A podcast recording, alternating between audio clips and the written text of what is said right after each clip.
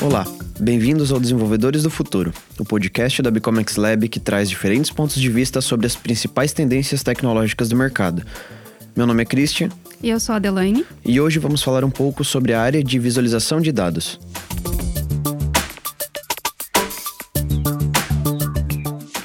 Então, muitas vezes essa área de visualização de dados não é tratada com o devido valor nas organizações. Mas a construção de dashboards orientada ao negócio pode trazer insights importantes na tomada de decisão. Essa área se preocupa com a entrega de dados ao usuário, como ferramenta estratégica, permitindo que os tomadores de decisão vejam os resultados de análises visualmente, para que possam compreender conceitos difíceis ou identificar novos padrões. É importante ressaltar que o profissional dessa área está no final da cadeia de uma grande área de data science, que envolve desde a captura, o tratamento, o processamento e a criação de modelos para análise de dados. Para que você consiga entregar resultados ao usuário, é preciso desse profissional para melhorar a interpretação dos dados. Um ponto é que nem todos interpretam os números da mesma maneira. Diferentes áreas podem ter resultados diferentes sobre perspectivas diferentes a partir do mesmo conjunto de dados. Além disso, os modelos tradicionais de gráficos e tabelas podem dificultar e atrasar o entendimento das informações. As tabelas, por exemplo, são indicadas quando é necessária uma análise detalhada e precisa. Além de que, a interpretação feita pela visualização de dados nos gera insights que listagens padrões não permitem. Realmente, então, é, utilizar ferramentas para compor a visualização interativa com gráficos e filtros pode agilizar a tomada de decisão. Tem inclusive um livro que chama Show Me the Numbers, do Stephen Field, que é um dos pais da, da área de visualização de dados, onde é retratado justamente esse conceito, de que as tabelas permitem uma visão analítica onde é necessária investigação para daí conseguir chegar no entendimento e tomada de decisão, que, se traduzido por gráficos, permite o entendimento do cenário como um todo de maneira direta a partir do mesmo conjunto de dados. E algo que também não podemos esquecer na construção de visões são algumas premissas de usabilidade e o quanto essas escolhas de design vão importar na hora de construir gráficos mais efetivos. Sem dúvidas, então essas escolhas variam de acordo com o contexto de cada organização do negócio que essa organização trabalha, dos clientes que estão envolvidos, né, do volume de dados que também estão sendo processados. O importante é estabelecer o que a gente chama de storytelling, né, que é uma narrativa dos dados orientada ao negócio de maneira mais clara e precisa possível. É, o que a gente tem que tomar muito cuidado é com relação ao falso positivo a questão de proporções, de relevância, que muitas vezes a escolha do gráfico pode afetar. Às vezes, um ajuste indevido do eixo ou de cores pode afetar diretamente a análise, pode trazer uma percepção incorreta para o usuário. Como ocorre muitas vezes em época de eleição, onde a gente vê aqueles gráficos dos candidatos que mostram uma diferença muito grande entre eles, e na verdade essa diferença é irreal de pontuação. É apenas um ajuste de eixos e proporção que traz essa, essa perspectiva para o usuário. Eu lembro de você comentar sobre um livro que fala sobre esse tema. Qual que é o livro mesmo?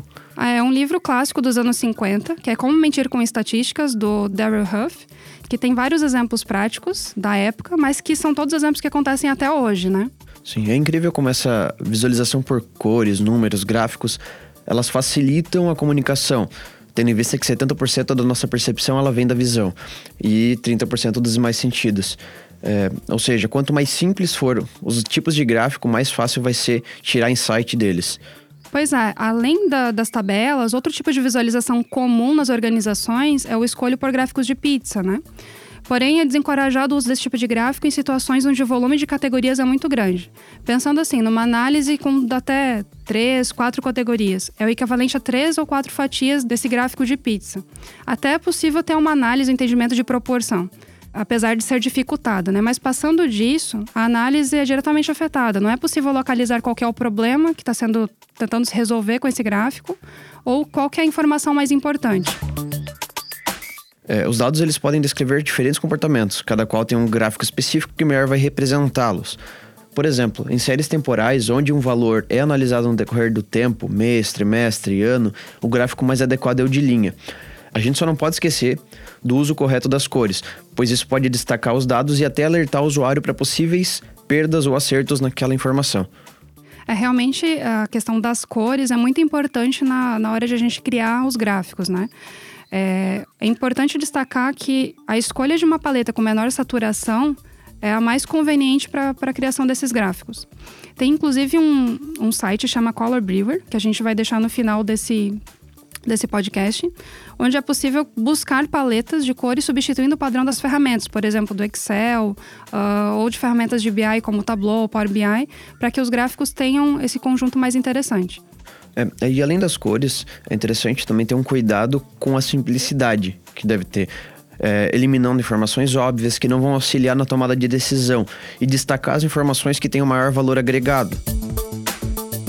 Nem sempre a gente pode perguntar para o cliente ou para o usuário o que ele quer ou como ele quer visualizar o dashboard. É necessário buscar o entendimento de negócio e quais as perguntas que ele quer responder.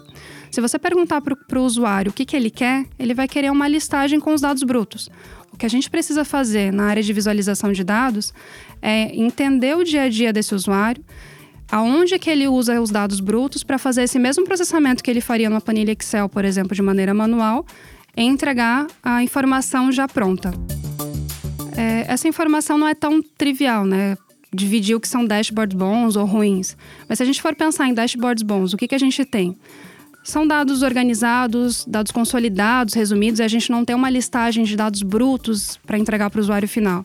Eles têm que responder precisamente uma pergunta de negócio. Tem que ser conciso, claro, né? E com valores, com recursos visuais para que ele tenha um entendimento. Quando você pensa em dashboards ruins, você está pensando em excesso de informação, justamente o oposto do que a gente acabou de comentar falta de contexto, excesso de detalhe, falta de clareza das medidas, né? Os cuidados que a gente tem que ter com diferentes dispositivos é importante também. Uma aplicação web tem um espaço muito maior e a gente consegue dar é, um conjunto de dados diferentes do que a gente poderia dar numa aplicação para celular. Então precisa entender, além do dispositivo, o comportamento dos dados e a pergunta que se quer responder mesmo. Tendo essa pergunta que a gente quer responder, a gente tem que sempre buscar padrões, por exemplo, relações positivas e negativas, como se fosse uma direção da curva no gráfico, força, forma, entre outros tipos, porque são o que as pessoas geralmente buscam em visões. Então, ter, finalizando esse podcast, o que a gente pode deixar como, como dica, né? A área de visualização de dados, apesar de não ser tão recente assim, é uma área que tem é, se instaurado nas empresas mais recentemente. Então, é uma área extremamente importante na hora de passar a informação para que tenha o melhor entendimento possível para quem vai tomar a decisão. Aqui na B-Comics, como o conjunto de ofertas é muito amplo e o negócio de cada uma das linhas de negócio é bem específico, com muitos detalhes, é, torna o entendimento pelas áreas de tecnologia muito complexo. Então, o que, que a gente está fazendo hoje? A gente está criando um plano de ação que envolve desde a capacitação dos membros de cada uma das linhas, que são responsáveis, que vão ser os responsáveis pela criação dos dashboards, e o time de tecnologia provém os dados formatados e atua no apoio dessas áreas. Ou seja, nós vamos fazer toda a parte de engenharia de dados e ficar como suporte, apoio para essas áreas, e cada uma das linhas da Bcomex vai atuar no desenvolvimento das, dos dashboards, né? É, e o legal é que esse uso de modelo self-service, digamos assim, é, para ferramentas de BI é crescente e encorajado pelas empresas, principalmente pelo time de construção das visões. Porque enquanto o time de desenvolvimento tem tempo de entendimento do negócio e backlog, as áreas que são as mais interessadas podem pular esse processo, gerando insight cada vez mais rápidos e valor para essas áreas. É, o importante é que as organizações sejam orientadas a dados, né, que é um termo muito comum recentemente, que é o termo de data driven, e que trabalhem de maneira integrada, unindo as áreas de negócio e de tecnologia. Por hoje é isso e nos vemos na próxima. Até a próxima.